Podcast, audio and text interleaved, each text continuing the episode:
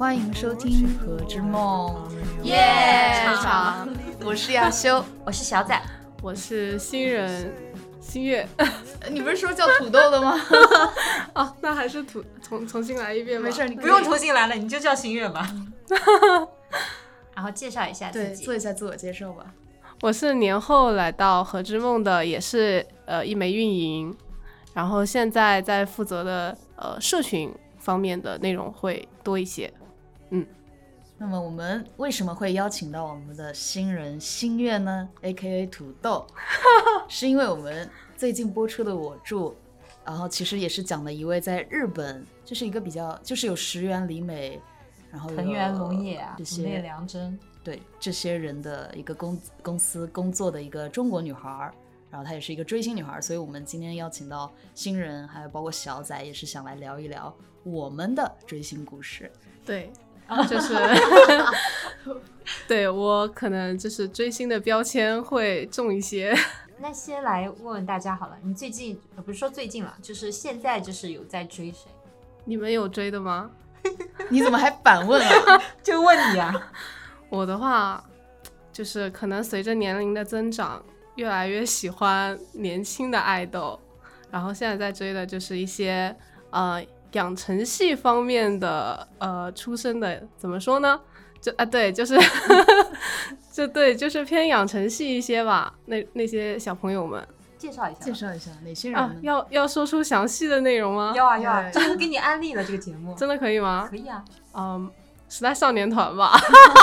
来介绍一下时代少年团吧，就是他们他们吸引你的地方是什么？啊，就是因为他们养成系嘛，讲的基本上他们小的时候会，呃，从挺小的时候就一起训练，然后一起吃苦，一起长大。哎，说的有点想流泪，就是看到他们一步一步就是相互扶持，然后一起成长的感觉，会呃比较动容我。然后有的时候他们的那种努力，可能是呃呃，我们已经度过了那个年龄段了嘛。然后可能有的时候看到他们这样年轻的小朋友在这个时段为了自己的梦想，然后一直在努力的时候，有的时候也会啊、呃突然怀念自己呃小的时候有没有为什么事情做出一些 比较真真挚的付出啊？该怎么说呢？哎呀，突然变得很很正式量，对，很正能量，太正了。其实也没有啦，就是有的时候也是会看脸的。小朋友他们那种冲劲，是我们进入成年社会之后，有很多事情是不敢做的嘛。但是他们那个年龄，他们可以很勇敢的去做出一些决定，我觉得还是挺棒的。大修呢？我的话，其实我不太追偶像，但我是追星的。然后我所谓的这些追星，其实是追欧美的歌手比较多，而且其实不是追那种什么一线的啊，像泰勒·斯威夫特啊，或者是什么就是 Justin Bieber 这种啊，或者是比较出名的什么 Katy Perry 那些。其实我追的是比较，其实用我们自己的话会来讲是那种比较 flopped，就是比较糊的那种糊咖。什么一八线啊、一三线这种，主要还是因为音乐吧。我觉得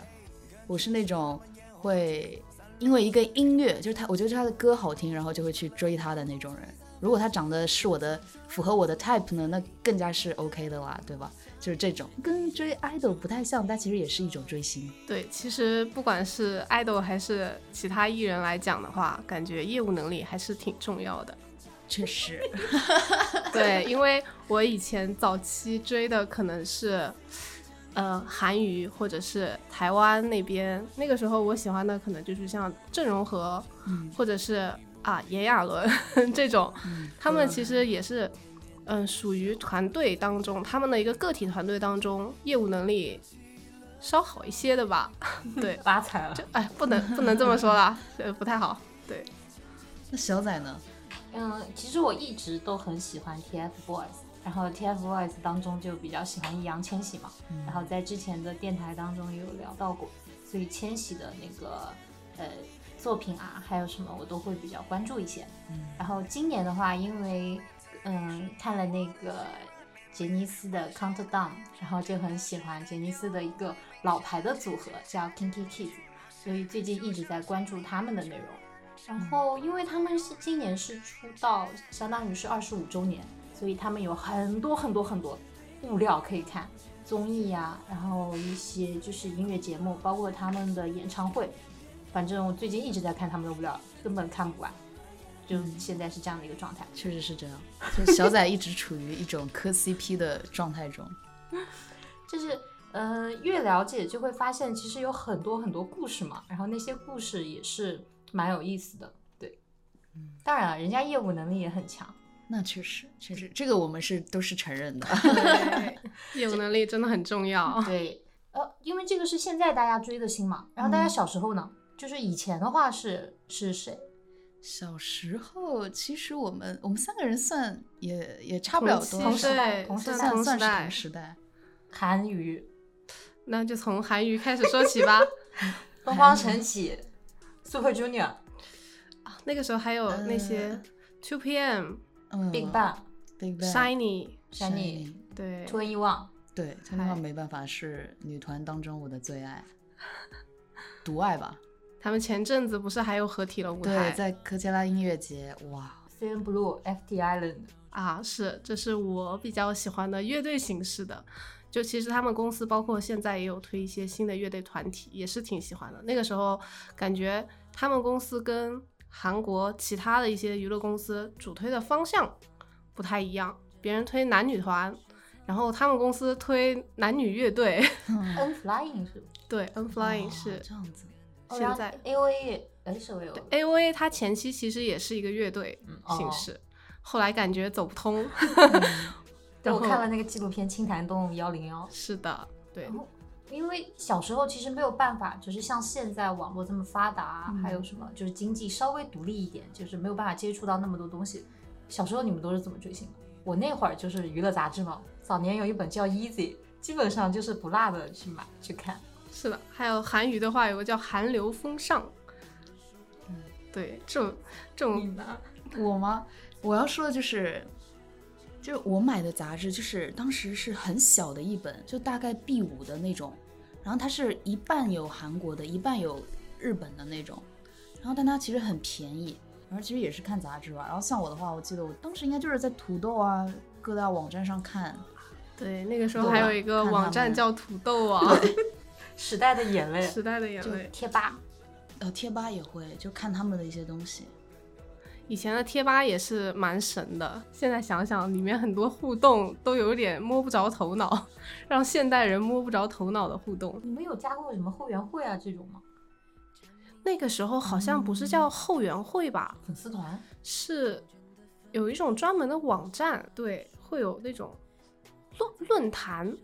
啊某某论坛那些后援会的站子，他们好像会建论坛，就不像现在 Two Any One 八之类的，Big Bang 八这种。对，还有那种专门的论坛网站。说到这个，我就想说，当然这个是我上大学之后干的事情了。嗯就虽然不算应援团，但我呢自己就是为喜欢的歌手在微博上创了一个微博，就是资讯博。然后我们这些人呢，就会把自己称为自媒体。然后圈内像我，因为是追欧美圈的比较多，然后圈内也会有很多其他的小伙伴，你会认识他们，然后他们也是，比如说，比如说一些欧美歌手，比如说 Dua Lipa 资讯博，然后博，然后我们也会博主之间也会相互认识这样子。其实，呃，最根本的原因其实也是想让自己为自己喜欢的偶像发点力。我想知道，就是大家在就是追星当中有没有一些比较难忘的，就是经历？嗯，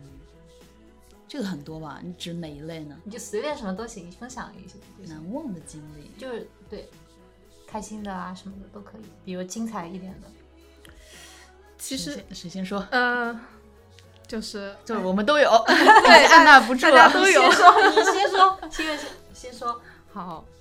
其实我是前一阵子吧，呃，也不算前一阵子啦，就是近几年当中，呃，有一次是陪朋友去追了一个线下的，就是签售，嗯，当时是呃国内的一个叫瑶池，他之前是对选秀出来的，然后他本身的话，他这个人的故事其实有些励志的那种，他小时候是有被啊、霸凌吗？还是、哦还是什么？我有点不太记得清了。因为我朋友，我当时的室友非常喜欢他，我们听说他有这个活动，呃，线下的活动之后，我们就去去蹲，啊也不是啊不能用蹲了，就是我们去参加，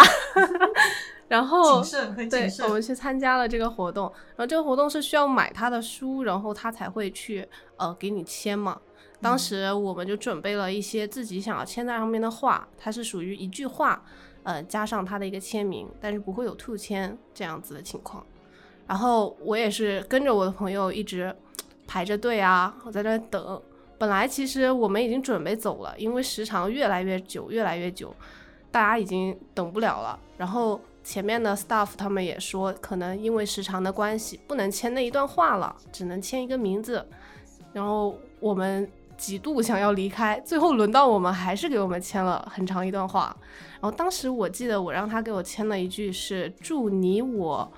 啊，哎哎，突然短路，哦、对，祝你我一生有爱有梦。然后我当时是觉得这个话蛮励志的，想让他签这个，然后加上他的名字，也是一个美好的祝福嘛。结果他当时签的时候把呃我删了，他就直接写了说祝你一生有爱有梦，然后还看了我一眼。我当时就觉得不知道可能是我个人情绪的一个误解，但是就感觉那一刻很感动，就是一个嗯、怎么说呢，像是他给我的一种祝福一样吧。就是我本来是想传递给我们俩的一个祝福，最后变成了他又转送给我的一个祝福，那种温暖的感觉。哦，小细节的这种感觉。，对，哎，亚修，我这个就，说实话，我感觉我每一次去看演出，都是一个难忘的时刻。展开讲讲。展开讲讲，就是，嗯，比如说先说我我的追的最久的吧，也就是我当下运营的这个微博的那位歌手。首先有两点，就是大概在一七年的时候，就当时这个歌手是来中国有巡演嘛。其实一般像欧美的歌手来中国巡演，就是北上广深，然后还有香港。然后这位歌手他就是当时是有上海场，然后有还有北京场，还有香港场。然后我呢是买了他的上海场跟香港场。然后在上海场的时候，我当时因为因为是他第一次来中国巡演，所以我就为他做了一些皮具的一些小礼物。但当时我是不确定能不能送给他的。但是我当时就是在演出结束之后，我努力了一把，然后就是喊到他的一个工作人员，然后就是从下面将这个礼物递到上面，然后让他帮我给了给了他。然后当天晚上我本来还很难过、很伤心，然后就说，哎，感觉也没见到他，也不知道礼物有没有送给他。然后结果晚上我跟我一起的另外一位小伙伴，他就跟我说，快，你看，赶紧去看他的 ins，然后他发了那个 story，然后我就打开一看，那个 story 就是感谢上海，然后感谢。就感谢他在中国的粉丝，就然后我当时就特别特别开心，就我觉得是我第一次的一个高光时刻，就是追这一位。然后后来我没过，就隔一天，隔一天就是他在香港，然后他是那一次是其实是他的一个音乐节，然后他是压轴，他因为是压轴嘛，所以我就是会一直等到最后。但我当时就是还想说，看能不能再见到他。然后当时他们是在舞台后面有那个他们艺人的那个休息处嘛，但我其实是作为一个粉丝，我是进不去的。但是当晚就是已经所有的演出结束了之后，然后然后工作人员也已经都离开了，然后我就不知道为什么我就进去了。然后进去了之后，他们还在那个舞台后面的一个那个帐篷里面。然后他看到我，然后他说他就让我过去了。然后过去之后，就是他问我要不要拍照啊，要不要怎么怎么样。然后我就跟他拍照了，然后也拥抱了，然后他也在我的 T 恤上面签名了。然后，然后最重要的一点是，我也跟他讲了，我说之前在上海那个东西是我送给你的。然后他就说哇，真的吗？然后就反正就问我怎么做的，然后我就大概跟他讲解了一下我那个皮具怎么做的。然后最重要的还有一点就是，其实上海场的时候，我其实是因为作为这个他本人中国的资讯博博主，呃，对吧？也小博主一个，我其实是准备了一些呃应援的东西。然后我当时准备的是应援贴，然后就是大概是他的名字，然后那个应援的应应援的那个其实是纹身贴。然后当晚就是会有很多人，我是免费发放给他们，然后大家都会贴在脸上或者是手上。然后我也跟他说了这个，我说上海场你有没有看到很多人脸上其实是有那个你名字的纹身？然后他说看到了，然后说那个也是我准备的，然后就是大概传递了这些东西给他。然后当晚就是可以说是真的，嗯，其实不是不是我第一次跟他面对面见面，因为还有一次是在韩国啊！天哪，好多事太多事情了。反正这次是应该是最难忘的，因为是我后台我觉得算是我独有的一次吧。当晚就是我整个人都很亢奋，处于就是见完他之后处于一种亢奋的状态。然后包括我从那个路上就是回，因为我当时是其实是我人是住在深圳嘛，其实我当晚也没有在香港定住的地方，然后我就想直接过那二十四小时的口岸回深圳。然后我整个人就是我也不怕，因为其实已经快十一十二点，整个人就在那个香港路上走的时候，我就一个人在那，就是就是一些就是一直在，这个就是这种激动的心情，然后就是嗯，就我觉得是我人生的高光吧。嗯。嗯，嗯，对，这种被回应的快乐，这个好好啊对，大概是这样的一个难忘的经历吧。快乐的回应，嗯快乐就是追星带。来的快乐。嗯嗯，小仔，嗯，好，那个分享两个，然后一个是就是我第一次，也是到目前为止唯一一次见易烊千玺的，然后那个场合，然后当时是我们的客户，然后它是一本时尚杂志。他们要在年底的时候办一个盛典，然后我们是作为这个盛典的一个宣传的内容部分。那个，嗯，怎么说呢？客户其实非常难搞，然后他的那个需求修改就是进行了一次一次一次又一次。但是因为我们提前就已经拿到了整个那个盛典的策划嘛，就知道易烊千玺他会参加这个活动，所以一直咬着牙说人，必须人，为爱发电，为爱发电。因为当时易烊千玺说过一句话，呃，大概的意思是就是说努力来见我，就是当时已经我们这个项目后来做成了，然后到现场，然后那个现场其实是一个很小的一个场，他没有邀请就是粉丝啊，还有什么的，都是一些就是当晚受邀的，就是获奖的嘉宾，然后包括一些就是媒体人什么的，所以那个场很小很小。易烊千玺出来的时候，场下都没有人欢呼。然后我作为一个粉丝，其实我很激动，我很想喊他的名字，但是现场没有人欢呼，然后大家只鼓掌。我觉得当时如果我喊他的名字的话，一定就是会被听到，但是呢，我有点不好意思，嗯因为感觉好像整个场里面没有他的粉丝一样，就是大家都是圈内大佬，所以大家都很就是那种很庄重，然后又很正式，然后作为一个小粉丝的我，就是默默的在心里喊他加油加油之类的。然后在见到千玺的那一刻，我就明就是让我有了一种嗯，我终于努力了来见你了这样的感觉。哇，对，然后是这样，然后还有一个呢，就是嗯，是彭于晏的一个电影当时的一个宣传。然后呢，因为我跟我同学两个人，我们就是做相当于是媒体，然后对他进行一个采访。然后那个采访的形式，因为当年就是直播啊，还有什么还没有那么就是流行，就是还没有做得起来，所以它其实是一个语音的一个采访。然后就是呃网友去问问题，然后他用语音的方式进行回复。然后那个采访的话，当时是非常非常轻松的，然后跟彭于晏的聊天也就是呃也很愉快。然后彭于晏整个人给我的感觉就就非常好，然后又很亲切，然后现场的工作人员然后也很就是很 nice 嘛。然后当时也跟彭于晏唠了点家常，那会儿他就是刚刚参加完袁弘的那个婚礼，然后因为他当时是伴郎之一嘛，然后还有刘昊然、胡歌、马天宇，好像是这四个。嗯呃，微博的热搜就是说他们是最帅伴郎团，然后那会儿就跟他就是调侃了一下，然后就说，哎，你是所有伴郎当中最帅的。然后彭于晏就说，哎呦没有啦，胡歌也挺帅的。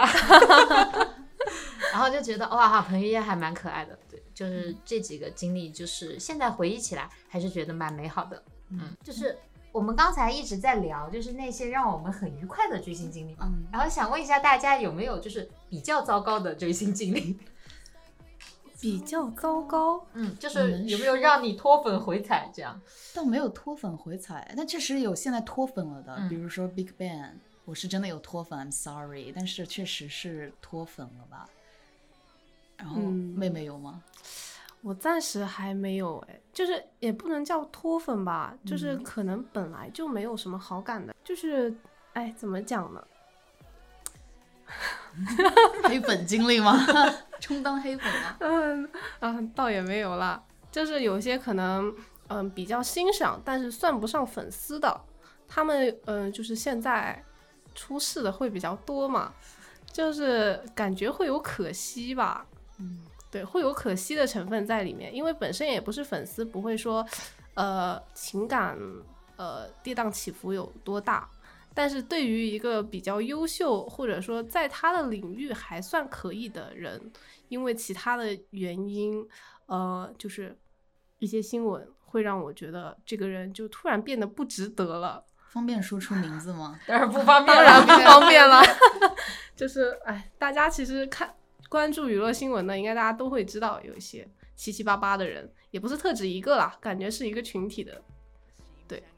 这个东西就是我们看到其实是表象，嗯，是的。但我想分享一个，你说，就是也其实跟那个脱粉回踩无关，因为正好说脱粉，因为刚刚我想到说，呃，我脱粉 BigBang 了嘛，然后具体原因反正也不用大概说明吧，然后我就想说一个，就是当年我很喜欢权志龙的时候，大概一个发生了一个小小的尴尬的故事吧。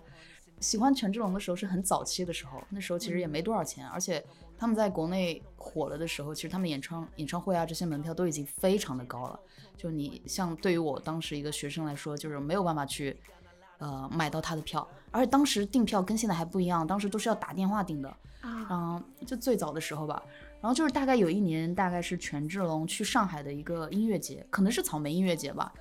然后他也是压轴出场，我其实连那个内场我都没进得去，我是在外场看那个大屏幕上面的权志龙。然后想，既然能看到他一次，哪怕是一个小小的真人也是 OK 的。嗯。然后但那天其实按道理一般，可能一位艺人表演最起码一个小时嘛，但他其实表演连一个小时都没到。然后我当时我的内心作为一个粉丝，我就在想，为什么来了中国，连一个小时都不愿意表演到呢？就很在那郁闷，你知道，默默的郁闷。然后结果当时回去看看，大概粉丝发的一些东西，是因为他裤子裂了。这个是可以查到的，但真的是。对我来说是印象很深的一次，这也是可以被原谅的。对，这真的是怎么说呢？嗯，反正那次也是蛮奇妙的追星经历吧。就是其实是为了去看权志龙，我们甚至我跟我的姐姐还有我姐姐他们几个圈内就是所谓的 VIP，就是 BigBang 的粉丝，我们当时是几个人一起合租在他当时住的那个酒店，可能一个晚上还真的还蛮贵的，一两千那种。然后。呃，但是其实权志龙所在的那个楼层呢，他是把整个楼层肯定是都包了的，所以我们只是只是说跟权志龙是住在同一栋酒店，然后但我们当时的打算盘就是说看能不能在酒店楼下遇到他们这些人，但其实也并没有遇到。然后但是那一次阴差阳错，错竟然遇到了黄晓明这样子，就很离谱，太阴差阳错了，所以很搞笑。反正大概就是这样的一个经历吧。对，既然既然说到了酒店，你来吧。咱们 咱们浅浅的要说一句，私生打妹。OK，私生真的打妹，确实，千万千万不要为了去，就是就是去搞那些呃明星的。隔壁间啊，或者是偷听他们说话呀，或者是嗯，他们离开酒店之后再去到他们去过的房间做一些奇怪的行为，这个有点过了，真的很变态。对，私生打妹，私生打妹。嗯，好，然后说一下我这边的故事吧。哎呀，还是有点心酸的。嗯，是是这样，就是嗯，有一年，然后有一部剧热播嘛，然后热播之后，它里面的男二就是。就火了，就获得了就是很大的声量，因为那一年它是一个爆款，嗯，火了之后呢，正好我在我最最最最最喜欢它的时候，然后呢，就是我们接到了一个品牌的一个就是呃宣传活动，然后那个品牌就是要拍摄视频，正好就是请了就是这个男明星，嗯，我就去了，因为激动了大概有十几天吧，然后去了现场。但是因为他之前就是不是很有名，然后没有那么多工作，然后等到他突然爆了之后，他的工作就是团队其实是没有办法去应付这么多东西的，就团队的实力还没有跟上来，就导致现场就是他会跟就是品牌的工作人员就是会发生一些口角，哦，然后就是当时就是特别让我觉得败好感。我就觉得说，哎呀，怎么可以？因为是铁打的品牌，然后流水的代言嘛，怎么可以就是说在现场工作人员直接跟就品牌吵起来了？就是特别不专业，然后就让我就是对他整体的印象，然后就是大大的扣分了。好死不死，那一年就是接近年底的时候，各大品牌活动。然后包括像一些盛典啊，然后颁奖礼啊什么，这个男明星都被邀约了。然后那一年一不小心我见了他三四回，然后就导致哎呀，就是给我的感觉就是慢慢的一点一点一点就消磨掉了，就再也就是，呃，就是相当于就是没有再继续关注他，然后对他的喜欢然后就没有了。然后圈内其实流传了一句话吧，大概的意思就是说，呃，如果这个团队的工作人员不好，那不代表这个就是艺人本身不好。但是如果这个圈内就是这个工作人员，然后团队的工作人员特别好的话，那就说明这个艺人就是一定是非常好的。所以其实我也知道，我们的节目包括亮叔都是有一定粉丝的，所以我们其实作为工作人员的时候，就是尽量的就是保持专业性，然后像对待媒体啊也好，然后对待就是我们的客户爸爸，然后包括像对待就是各位粉丝们，都是尽量能够去啊、呃做到就是专业，然后包括就是啊、呃对大家再好再好再好更好一点。这个可以，这个对，升这华了，个是的，这个是的，就是像那个办我们办粉丝见面会的话，就是如果就是大家排队要跟亮叔签名，然后合影，然后尽量就是所有人都能签到，嗯，合影到，对，就就是是我们尽量去呃做到能够让大家能够更近距离的去接触到亮叔，然后把自己想要说的话就是跟亮叔说，对对，就可能也有还需要值得进步的地方，但我们会努力的。对天哪，我们这个就升华了，对吧？尽力满足大家，只要大家有秩序的话。OK，那个说一下就是追星给大家的一些改变吧，从追星当中获得了什么。大家有真的那种很真实或者是很具体的影响吗？因为我最近就是在杰尼斯嘛，嗯然后看的都是一些日本的综艺啊，然后听了一些日文歌，所以我觉得我的日语水平最近在进步，真的。然后就是能够从他们的，就是比如说日文歌里面，然后包括他们日常的那些对话当中，会发现，诶，这个语法我知道，诶，这个语法我学过，就感觉自己日语水平有进步。嗯，如果说语言这方面的话，其实从小的时候追星就能看出来，有一些那段时间像台湾会比较火的时候，其实大家接触到的那部分艺人的一些活动啊，或者是综艺，他们繁体字的呈现会比较多。但现在很多人会反映说看不懂繁体字，但是我不知道这个是个体现象，还是说真的会有一部分人因为接触的少，可能不太理解。然后，但是我感觉，呃，我因为追星的年龄开始的比较早，就呃，好像这个繁体字也刻进了我的 DNA，就是不管是去 KTV 啊，还是看一些新闻什么的，那些字哪怕它很奇怪，就是真的可能出现的频率不高，但是我能知道它是什么字，或者说它的读法。但这个我感觉其实，嗯、中华文化博大精深，对大家应该都是会，呃，接触多了都是能了解的。有些可能不太了解的是，因为平时我们的大环境嘛，大环境呃简体会比较多这个问题。另外就是像后来接触韩圈，就会像韩文、韩剧这些听多了。一些简单的口语也是能够略说一二出来，加上我后来还学习了专业又是日语，嗯，然后现在呢，就是浅浅的会觉得自己好像是一个多语言都可以掌握的人，但是实际上你如果真的让我表述什么，就还是有点匮乏的，表达能力还是有点匮乏的。我的话，其实我觉得最直接的一个就是，呃，其实作为一个 ISFP，就是 I 开头的一个人格，其实是很害怕社交嘛。但其实追星，包括做这个资讯博，然后也认识了很多，就是认识了很多跟我一样喜欢这些歌手的小友们。然后其实断断续续到现在，可能我做这个微博，可能大概已经六七年了吧。然后到现在，包括还有一直保持联系的朋友，就是大家可能也是分散在各地，但其实平时互动也很多。对我个人来说，最重要的一点就是有人能跟你一起分享这首歌。然后包括因为现在疫情嘛，其实很多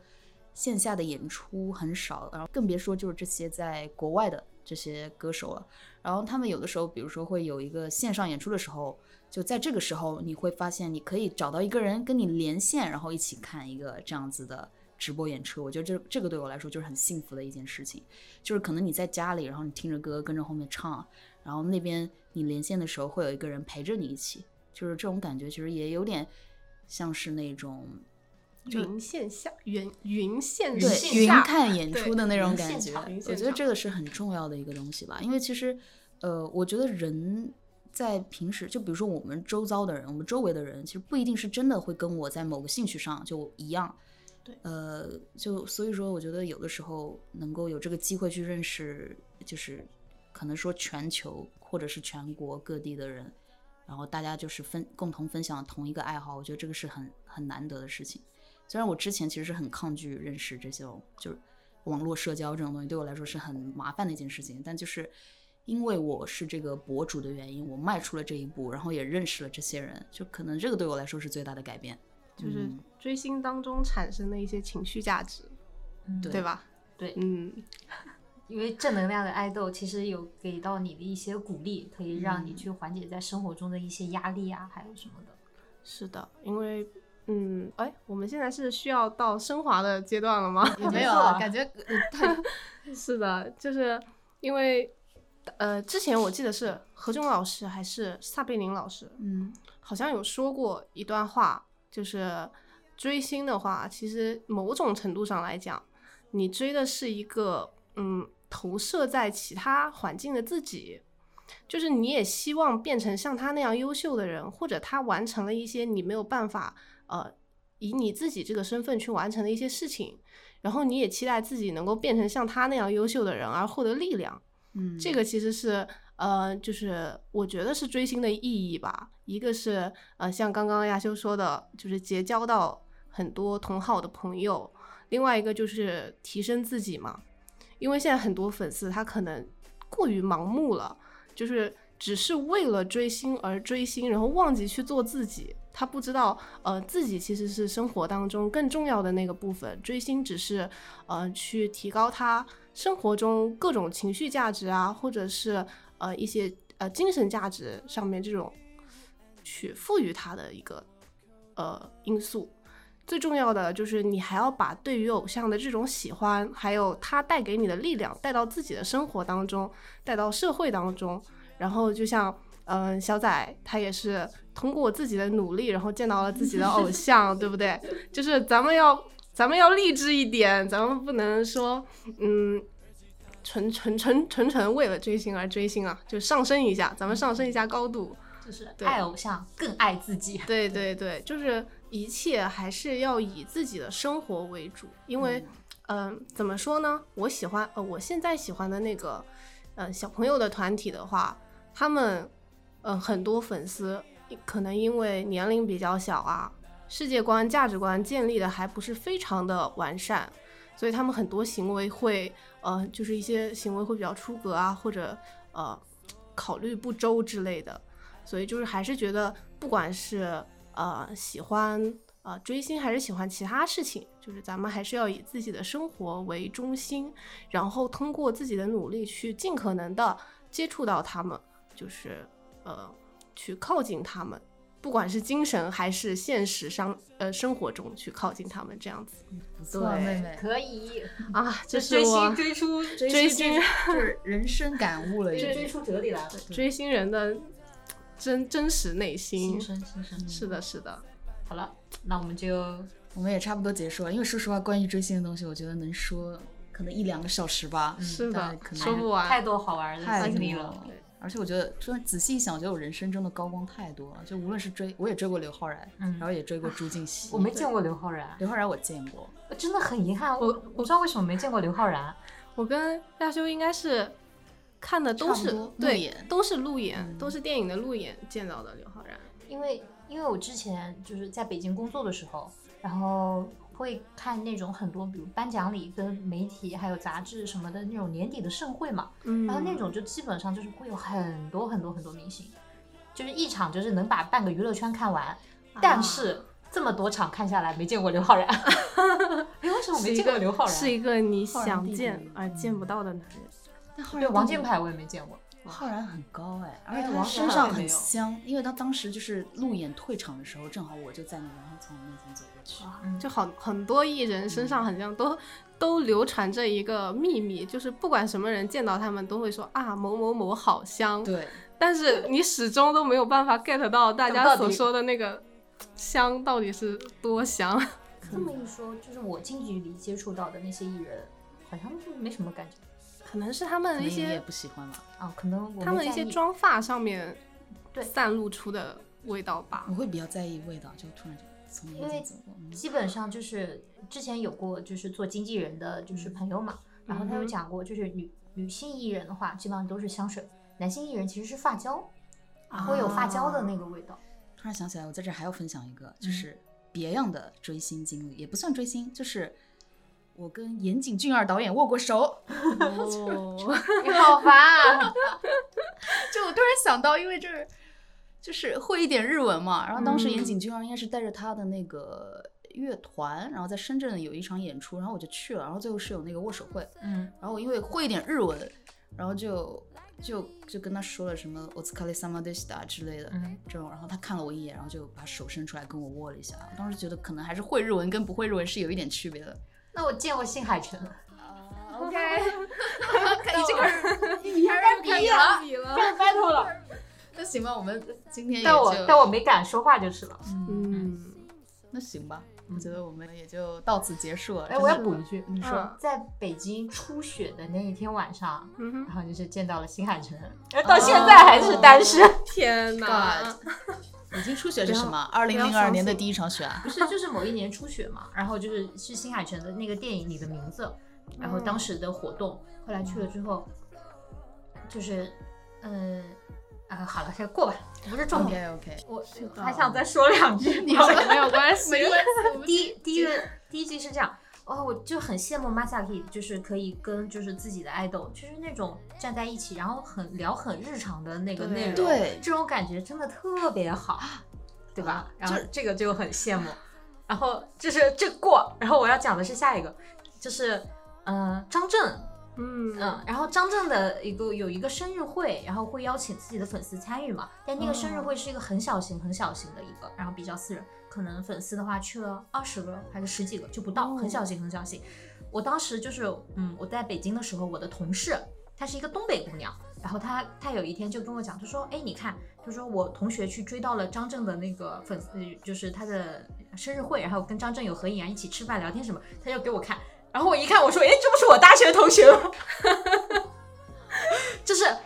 我，我是南京上的大学，我南京的大学同学，然后跟我北京同事的东北的大学同学，然后出现在了张震的一张合影里面。我说这世界也太小了吧，是的，世界真的很小。天哪，这太有意思了。被追星串联起来的世界，你这么一说，好多回忆啊！天哪，好多回忆聊不完，聊不，完。真的聊不完。就像你刚刚说的，跟粉丝面对面交，呃，不是不是跟粉丝，就是跟明星面对面聊那些日常嘛。很日常其实我之前就有这样的经历，虽然也是一个非常不出名的瑞典的一个乐乐队，但是嗯当时就是我们能坐下来一起喝一杯啤酒这样子。所以真的是哇，太多故事。OK，所以我们今天就差不多到此了吧。然后也想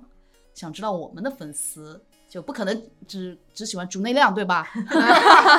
所以有没有什么特别的追星经历呢？然后可以跟我也可以跟我们分享。嗯，对，还有一些，比如说你追星的标准是什么？对啊，就是你，你可以总结一下，哎，我这么多年好像喜欢下来这些人，好像都是一个类型的，或者说又好像他们都有哪样的共同点，可能这嗯就是你的追星取向。对，就是某某圈嘛，什么 K-pop 圈、欧美圈啊嗯之类的。是的，嗯当然了，如果你就是跟亮叔也有一些很就是特别的回忆的话，也可以跟我们分享一下。啊，是的确实啦，虽然我我们 不是很在意，我们要不要抽几个我们的粉丝送送亮叔的签名之类的？可以啊，作为我们这期电台的福利。嗯，大家会想要吗？如果大家想要的话，对欢迎留言。对对对，或者大家有什么以后想要，呃，跟我们何之梦有什么互动，或者有什么想法的，也是可以提一提。如果我们可以满足的话，嗯，我们尽量。对。对，拜拜。好的，那就拜拜，拜拜拜拜下次见下次见。